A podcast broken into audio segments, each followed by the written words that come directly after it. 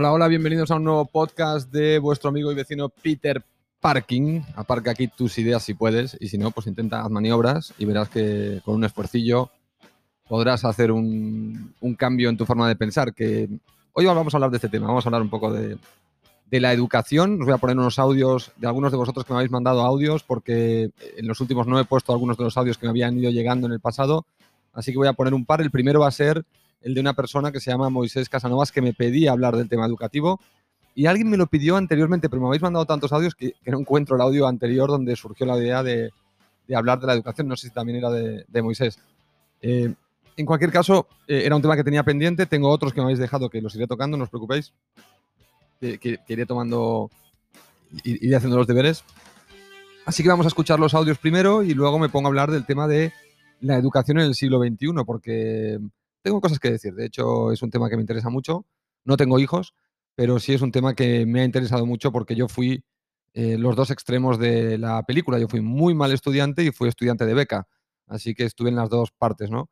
Eh, fui un estudiante lamentable, de estos que no aprueban ni una sola asignatura, y luego fui un estudiante modélico eh, que lo aprobaba todo y sacaba sobresalientes y me dieron, como digo, una, una beca para estudiar.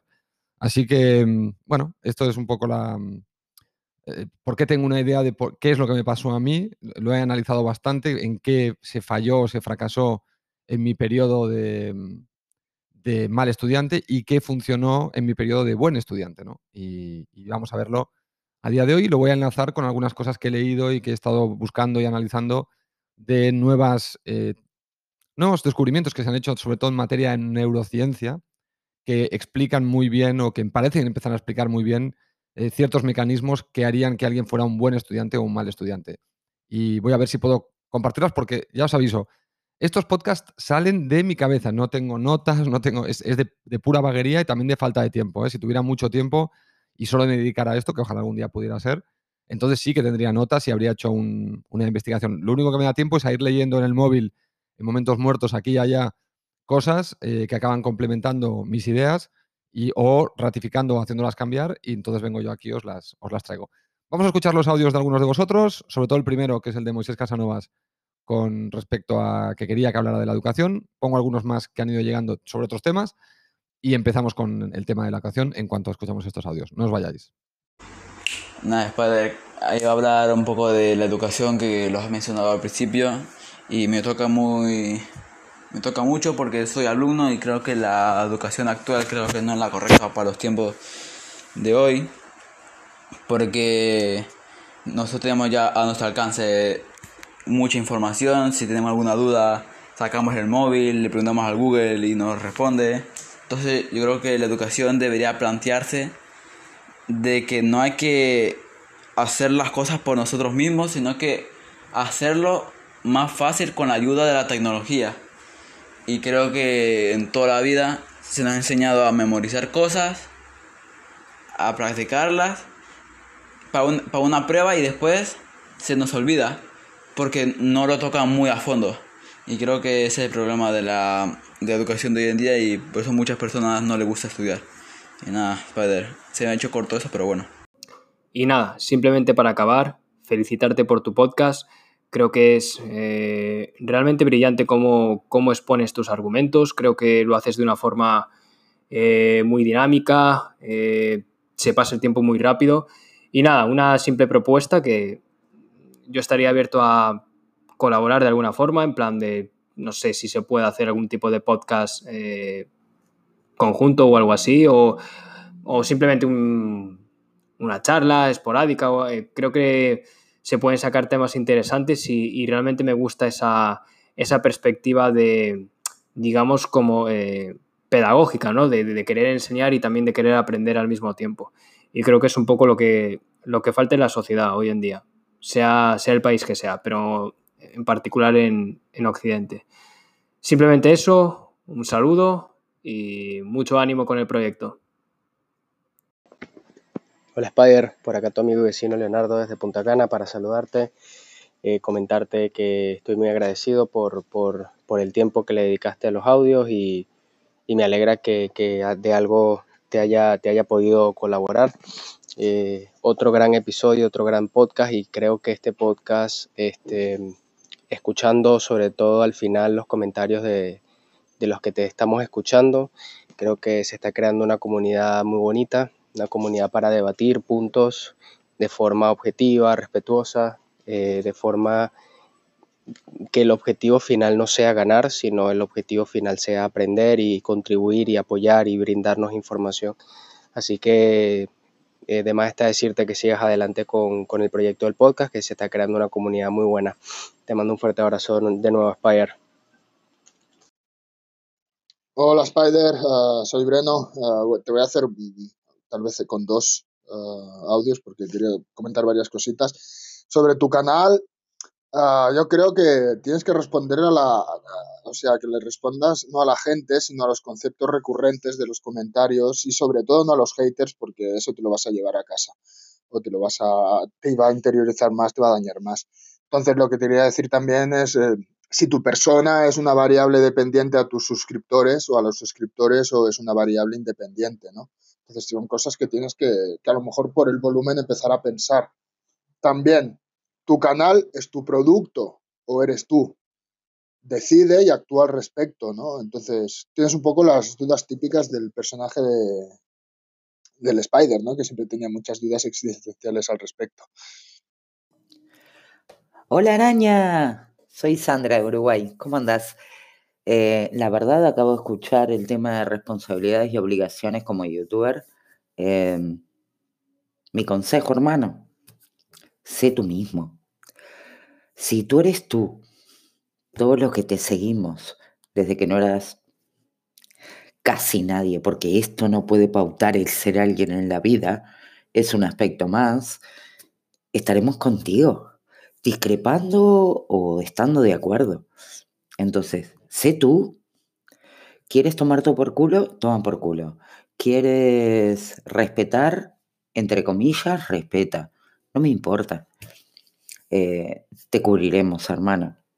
Porque en realidad somos tus seguidores porque tú eres auténtico como lo somos nosotros. Yo no quiero periodistas, para eso tengo otros canales.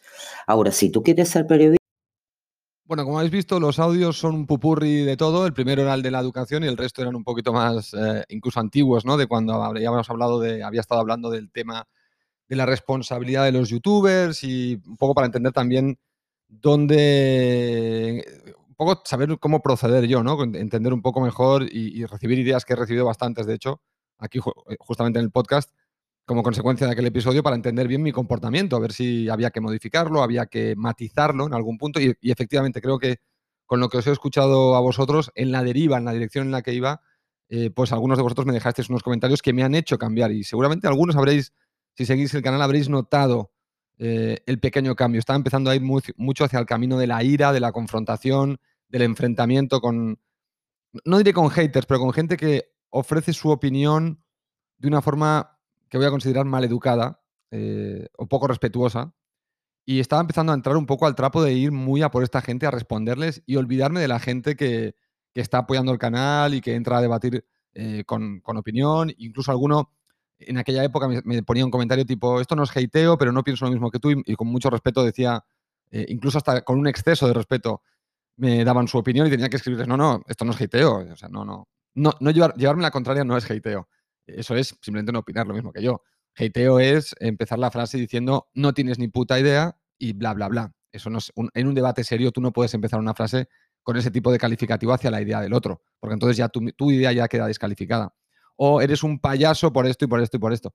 Bueno, perfecto. No estamos hablando de mí, estamos hablando de una idea. Mis ideas no, no son solo yo, yo soy más que mis ideas. Es decir, porque mis ideas son alterables y yo de momento no me puedo alterar el cuerpo haciendo que me crezca una mano adicional. Entonces, eh, también hay que tener cuidado en, este tipo de cosas, en no entender que si bien nuestras ideas son parte de quienes somos, no es nuestro todo, porque hay ideas que, como digo, vamos a modificar. Y está bien modificarlas. De hecho, la ciencia eh, propone que cambiar de opinión es, positivo para tu felicidad. Así que tendríamos que fomentar más el, poder cambiar de opinión porque vas a ser más feliz.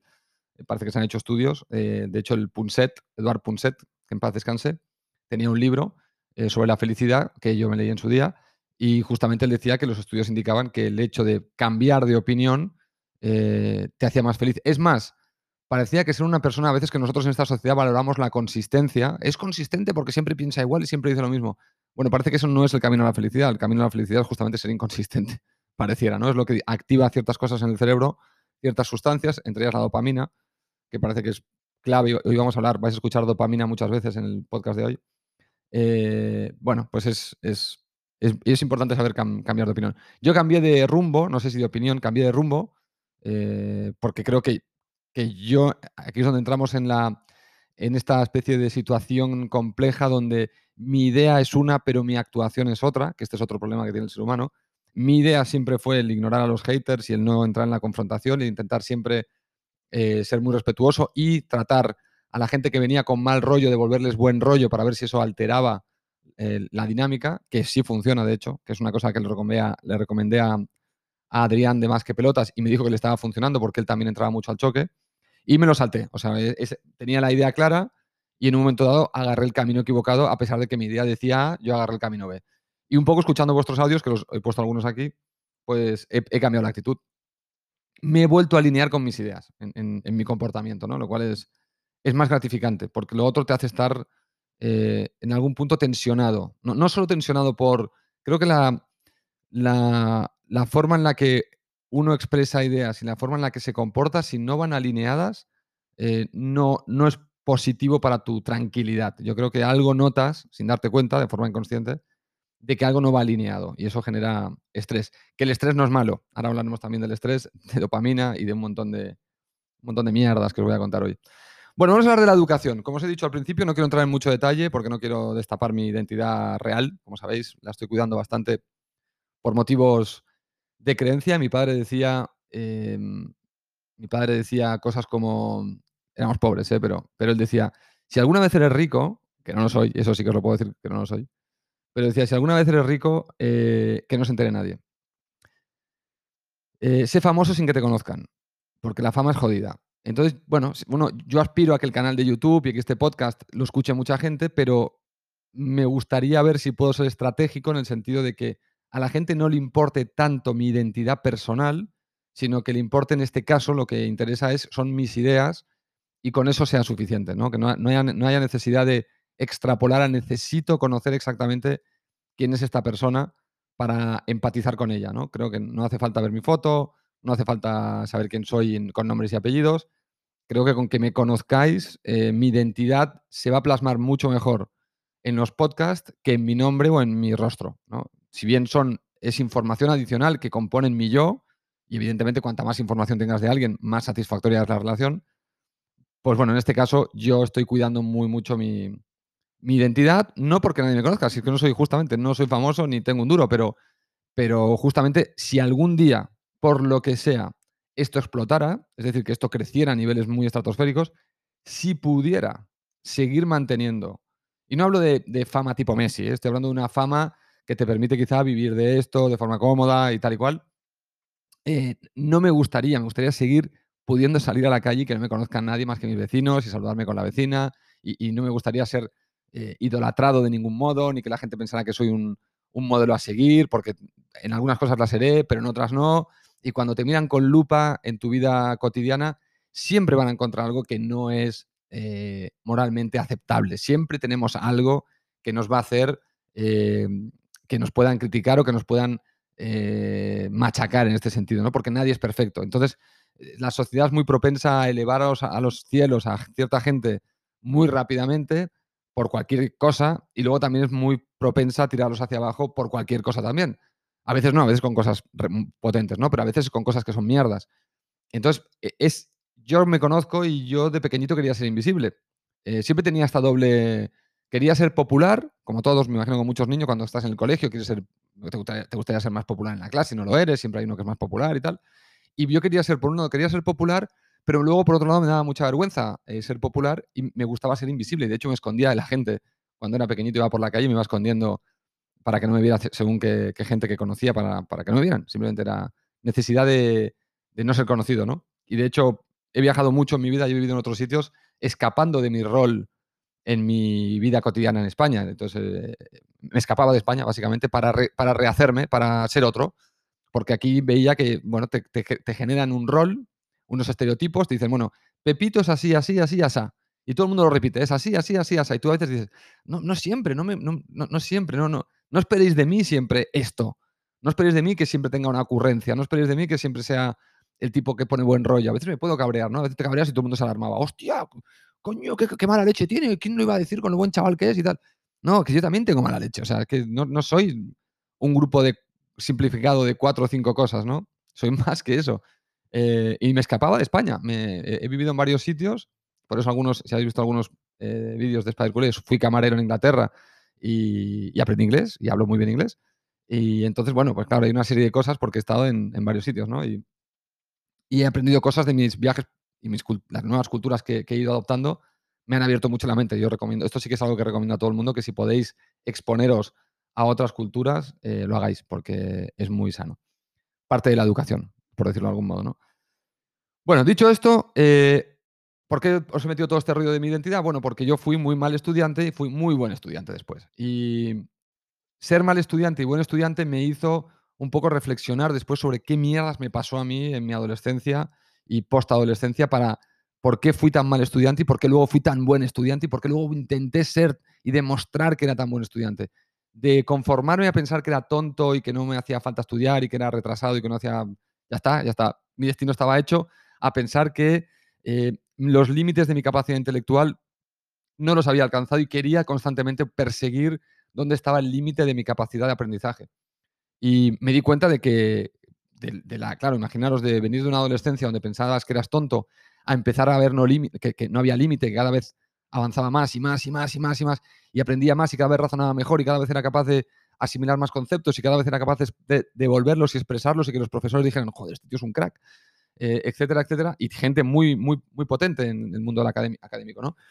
Era como, hostia, ¿qué está pasando, no? ¿Cómo he podido transformarme de ser un retrasado a ser un tío muy, muy válido? No diría un genio, porque para nada, pero sí un tío, bueno, pues eso, ¿no? Que de repente te pones al tope de tu clase, que de repente hay una beca, aplicas y te la dan a ti por nota, eh, porque no hay una nota mejor, eh, y tú no lo sabías, dices, coño, no, perdón, perdón, no era la nota mejor, era la segunda nota mejor, había dos becas. Eh, eres la segunda nota mejor y dices, coño, yo soy la segunda nota mejor de, todo de este tinglado de gente que es que mogollón. Y pues sí, sí, eres la segunda. Hostia, pues ni puta idea. Eh, así que bueno, cosas que hay que saber del tema educativo. Muchos os preguntáis y decís, bueno, ya hablando en materia, ¿no? Y cosas que yo he analizado. ¿Qué pasaba en el sistema educativo? Bueno, el sistema educativo es un sistema hecho eh, como un traje único. Eso está claro porque la, digamos que el conocimiento del ser humano limitado hizo que se propusieran unos, unas metodologías de aprendizaje que vienen de la época medieval y que son mm, bastante útiles o han sido bastante útiles hasta que hemos llegado a un cierto nivel de tecnología y comodidad en el mundo. Han sido útiles y prácticos y por eso, como han sido útiles y han generado progreso, evidentemente a una velocidad lenta, pero lo han generado porque mirar dónde estamos hoy comparado con hace 500 años, eh, pues entonces, claro, es los, el ser humano en la, en la, prueba y el error mantiene aquello que le funciona, aquello que le, hace avanzar, porque el ser humano siempre busca el, avanzar. ¿Cómo ha funcionado? Bueno, se ha ido refinando poco a poco, pues se inventó la, imprenta, se, industrializó la creación de libros, se fomentó la generación de información, o sea, se, hizo una serie de, se hicieron una serie de cosas muy bien hechas, pero que llegados a un cierto punto empezaban a, flaquear, ¿no? Empezaban a, no concordar con la realidad del siglo, de finales del siglo XX y sobre todo de, ahora del siglo XXI.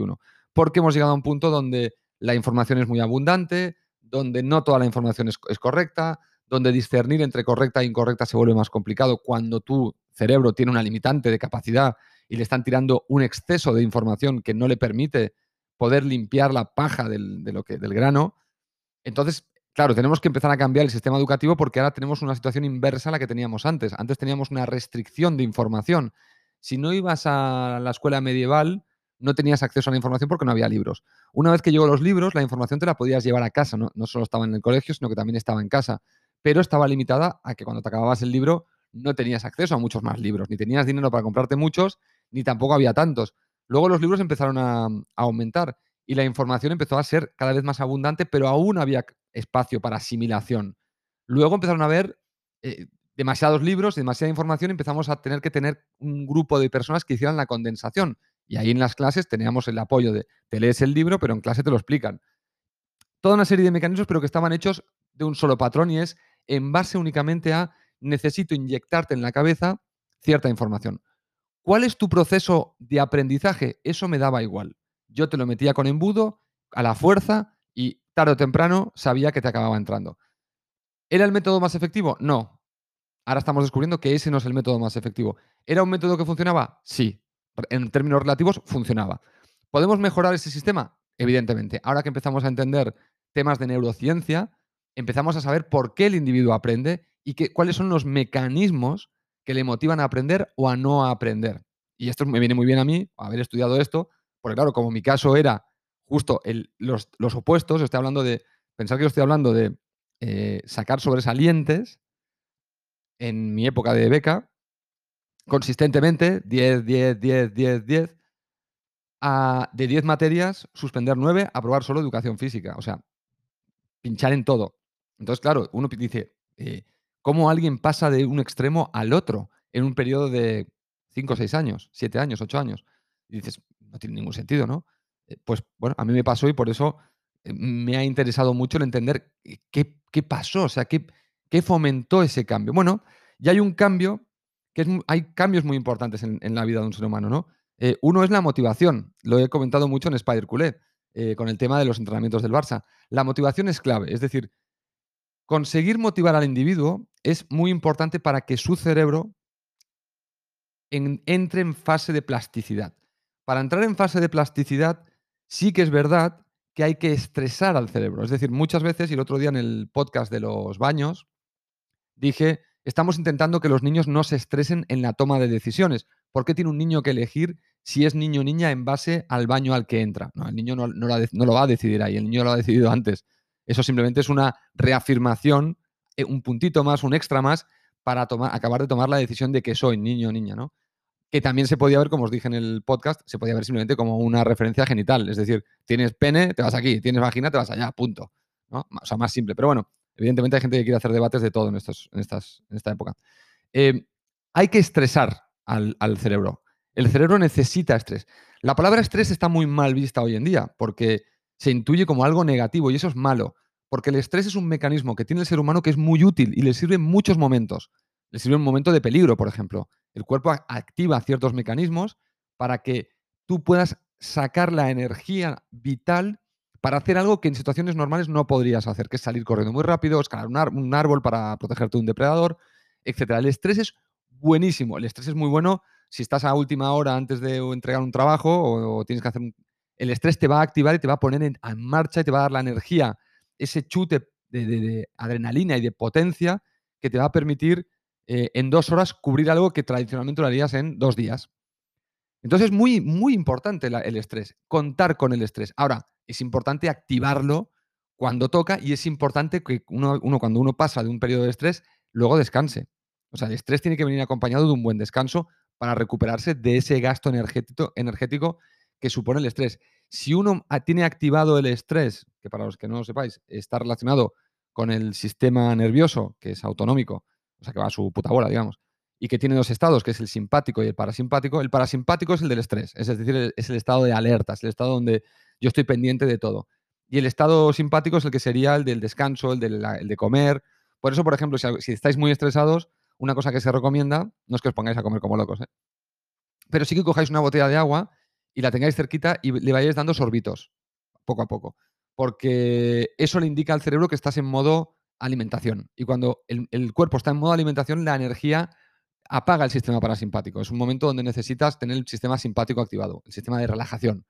Lo mismo ocurre cuando vas a dormir. Es muy importante dormir bien y es muy importante activar el sistema simpático para ir a dormir. Si estás con el parasimpático, es decir, estás estresado todo el puto tiempo, el gasto energético es brutal, tu cuerpo no puede hacer ciertas funciones de reparación y entonces ni vas a aprender, ni vas a descansar, ni te vas a recuperar de un esfuerzo físico, todo va a ser más, más jodido. Y si sostienes este, este sistema activado mucho tiempo, muy seguido, evidentemente vas a, posiblemente vas a caer enfermo. O te va a coger un ataque de ansiedad o vas a acabar hecho una mierda.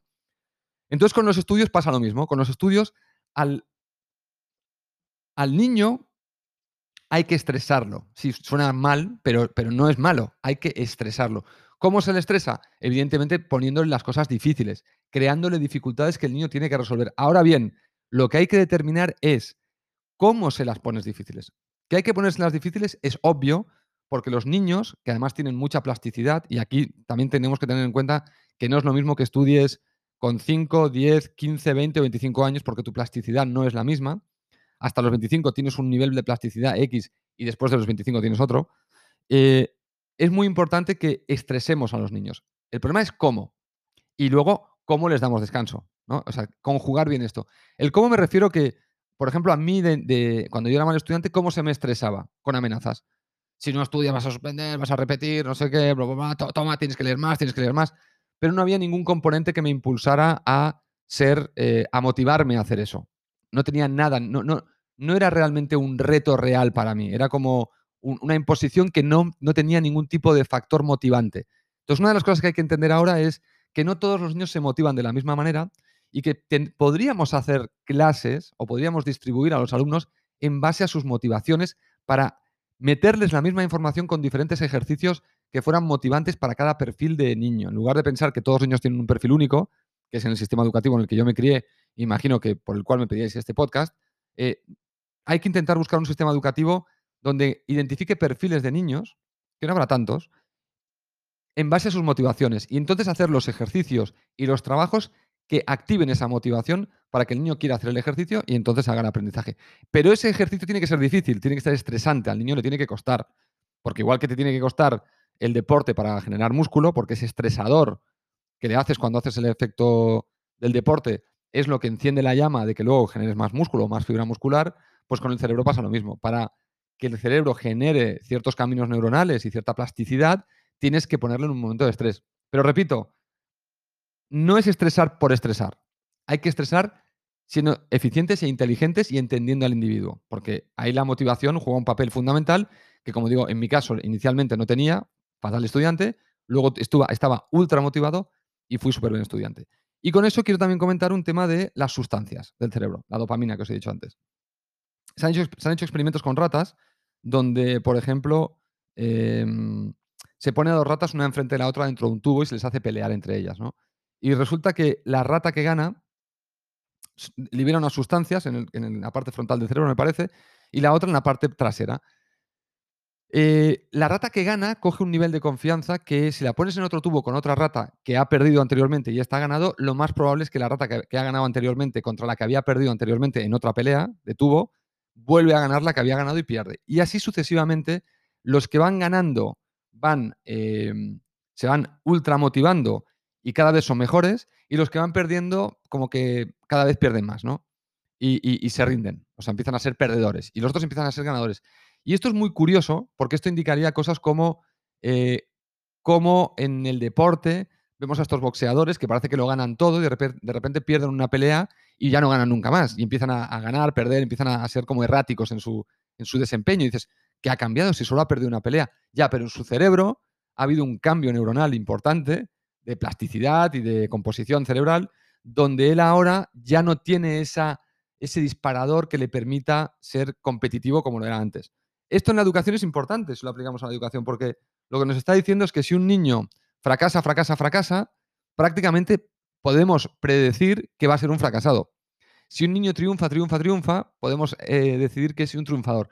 Por lo tanto, es muy importante en la educación no aislar a los fracasados, sino ver cómo hacerles creer o conseguir que, eh, tengan pequeñas victorias que les reconduzcan hacia, hacia, el camino de la victoria. Porque en el aprendizaje no es un juego de suma cero, es decir, que no necesitamos que unos niños ganen y otros pierdan para que el sistema sea eficiente. Nos interesa que todos ganen y que todos aprendan, porque así tenemos más mentes brillantes y avanzamos más rápido en la sociedad.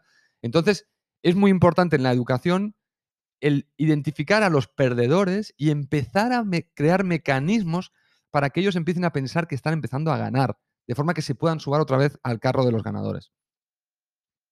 Esto es importante. Yo sé que muchos de vosotros en la educación estáis pensando más en el sistema educativo de, em, bueno, si ahora hay tanta información, ¿por qué hay que hacer que lean? Si ¿Por qué tienen que memorizar? ¿Por qué tienen que hacer esto? ¿Por qué tienen que hacer lo otro?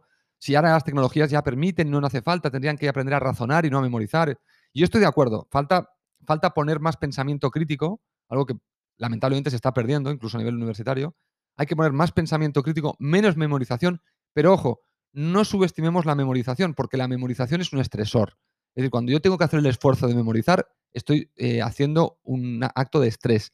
Y como os he dicho, algunos actos de estrés son buenos y hay que fomentarlos. Con lo cual, memorizar no es un acto negativo. Memorizar es positivo. Otra cosa es que quizás no hay que memorizar tanto y se puede ser más eficiente estresando la memoria con menos información, pero provocar el mismo efecto estresor que fomente los mecanismos de memoria que necesitamos, porque necesitamos tener memoria para muchas cosas. O sea, cuando tienes Alzheimer y pierdes la memoria, pues ya sabemos que es un desastre. Con lo cual, hay que tener un buen nivel de memoria para muchas cosas de la vida, para retener cosas, para poder repetir cosas de forma correcta, para poder mecanizar cosas.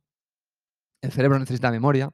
Entonces, eh, la memoria no, no la descartéis. Lo que sí es verdad y lo que sí considero yo, que la metodología para estresar la memoria debe cambiar. ¿Y cómo debe cambiar? Esto yo no lo sé. O sea, yo, yo os traigo mi idea, pero yo no soy una persona que pueda resolver un tema educativo que os digo, hay gente en temas de pedagogía y que están estudiando estos temas en mucha profundidad y lo están mezclando con neurociencia, que tienen ideas de cómo hacer esto y aún así no hay un consenso completo todavía, porque estamos en un, en un periodo muy inicial donde estamos entendiendo muy bien el tema neurocientífico, de cómo el cerebro aprende los mecanismos del aprendizaje y cómo adaptar estas enseñanzas de la neurociencia, aplicarlas al mundo de la educación. Esto no es fácil ni rápido, esto llevará un tiempo y, el, cambiar el sistema educativo de 500 años no es una cosa que la puedas hacer de forma radical. Por ejemplo, en Finlandia querían sacar el teclado, perdón, la caligrafía, porque dicen, ¿para qué van a utilizar un bolígrafo o un lápiz si ahora todo el mundo va con teclados, ¿no? Y va con el móvil y tal.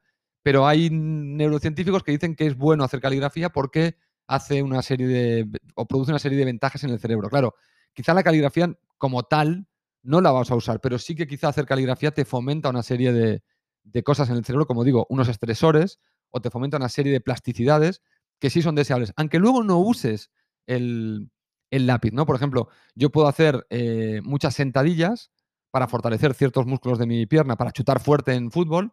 Eh, yo en un partido de fútbol no voy a hacer una sola sentadilla. Entonces, ¿para qué me hacen hacer sentadillas? Bueno, porque el ejercicio de la sentadilla se transporta a, una parte de tu actividad que sí vas a usar. Eh, y eso también hay que tenerlo en cuenta, que a veces no todo ecúa a yo hago esto porque esto es lo que hago en la actividad, sino yo hago esto porque sé que esto redunda positivamente de forma directa, aunque no se vea claramente en la actividad. Por ejemplo, el caso de Karate Kid, ¿no? Cuando le hace hacer lo de la cera en el coche, quitar cera, pulir cera, no sé qué, hace los gestos, y de tanto hacer los gestos, cuando luego va a hacer los movimientos, coño, resulta que tiene la motricidad para hacer las, las, las catas de karate de puta madre. Entonces, y entonces, bueno, le ha hecho un estresor a través de una actividad que no quería hacer el chaval, eh, pensaba que estaba haciendo una cosa y resulta que estaba haciendo otra, ¿no? Entonces, eh, también tenemos que tener cuidado con eso, que no es un espejo, es decir, no todo lo que hago en lo educativo se transporta en el mismo formato en la parte profesional o en la parte práctica de mi actividad. Y a veces tengo que hacer cosas que no están directamente relacionadas, pero que funcionan para que sea mejor en esa actividad. ¿no? Eh, en el sistema educativo hay que tener en cuenta esto, que no podemos eliminar memoria, no podemos eliminar quizá caligrafía, no podemos eliminar ciertas cosas, pero sí que podemos hacerlas más eficientes teniendo en cuenta las herramientas que hay para dedicar tiempo también a enseñarle a los niños otras cosas que están relacionadas con el uso de las nuevas tecnologías para que también sean eficientes en el uso de estas tecnologías al conjugarlas con su plasticidad y su capacidad de aprendizaje, porque hay que conjugar las dos cosas a partir de ahora. Em, así que esta es mi idea de la educación. Esto es un poco lo que os tenía que comentar con respecto a, lo que pienso. No pienso que haya que hacer un cambio ultra drástico, lo que sí creo que hay que eh, eh, cambiar un poco las mecánicas de cómo distribuimos a los alumnos, de cómo les eh, incentivamos, de cómo les motivamos, entender bien eh, algunas particularidades como esto de los ganadores y los perdedores para eh, a los ganadores seguir fomentando que ganen y a los perdedores reconducirlos de algún modo para que no entren en la espiral del perdedor y, ir avanzando en esta dirección, ¿no? En la dirección de, de ser críticos, de saber encontrar la información, de encontrar un balance y sobre todo incorporar temas de emociones y conocimiento de la emoción humana, porque es muy bueno que los niños entendieran también la neurociencia, que en algún momento les explicaran, mirar, aquellos están aprendiendo y están sacando buenas notas porque se sienten ganadores y vosotros os sentís perdedores. No es culpa vuestra. Habéis tenido cuatro tropiezos y habéis entrado en la espiral del perdedor. Explicarle esto a los niños, que parece, hoy ¿cómo lo vas a explicar esto a un niño? Para mí es muy importante. Yo creo que los niños entiendan sus mecánicas de aprendizaje, sus mecánicas cerebrales, por qué les pasan las cosas, creo que es justamente la llave para modificar muchas cosas en la educación. Entonces hay que empezar a hablar de los temas, hay que empezar a explicarle a los niños ciertas cosas que pasan en su cerebro y decirles, mirad, tenéis este cerebro, este es vuestro ordenador, os pasa esto, por eso, por eso hacéis esto, por eso hacéis lo otro, por eso te has peleado con Pepito en el patio, por eso ahora sois amigos, etcétera, etcétera. Entonces, que los niños empiecen a entender, porque eso les va a hacer empatizar mucho mejor, porque al entender su cerebro y entendiendo que los demás también tienen cerebro, pues dirán, hombre, si mi cerebro funciona así, el de la persona que tengo al lado también, con lo cual soy capaz de entenderle mejor, porque sé cómo funciona su cerebro, porque sé cómo funciona el mío. Así que bueno, mucho trabajo que hacer, pero eh, bueno, estas cosas son lentas, porque modificar esto hay que educar a mucha gente. Mucha gente quizá esto considere que son milongas, dirá, este es un este que dice, lo mejor es, es, que los niños estudien con una disciplina férrea, todos igual y, y, con uniforme y a la mierda. Y bueno, pues habrá gente que estará de acuerdo con lo que estoy diciendo yo, que no es que yo esté de acuerdo no con esto, esto es lo que, lo que a mí me ha convencido de las cosas científicas que he ido leyendo y escuchando por ahí, que os digo, no soy un experto, aunque, los, aunque tengo la capacidad y tengo esta facilidad de palabra y el tono de voz que todo el mundo me dice que parezco súper creíble siempre que hablo, no me consideréis un experto. Soy un tío más que tiene una idea mm, algo documentada, pero vamos, muy por encima. O sea, ya digo, tengo más labia que conocimiento. Así que bueno, chiquitos, lo dejo aquí. Em, ha sido un placer hacer este podcast de educación, espero que os haya servido. Y voy a intentar, como dije, martes y jueves he sido muy vaguillo, he fallado un poco y se está notando en las escuchas, están cayendo de forma brutal. No sé si es que quizá los temas no están gustando. De hecho, me gustaría que me dijerais si os parece bien la deriva que está llevando el podcast, porque quizá decís, mm, te estás dividiendo un poquito de los... No sé, la verdad que no lo sé. No sé qué estoy diciendo. Simplemente que si me dais más feedback eh, de los dos últimos episodios sobre todo, o de los tres últimos, que ya se apartaron más de la parte de Spider Culé, pues me iría bien para entender si, si estoy yendo en la dirección correcta, ¿no? O si creéis que, que, estoy tocando los temas bien, porque igual pensáis, esto es un charlatán, no sé para nada esto que está diciendo. Me interesa mucho vuestra opinión, así que os pediré que si podéis me las sigáis mandando con audios para que pueda, pues nada, eh, tomar nota y, ir ajustando, ¿no? Así que un abrazote grande, gracias, espero vuestros comentarios y nos vemos en el próximo podcast de Peter Parking. Aparca tus ideas, hasta luego.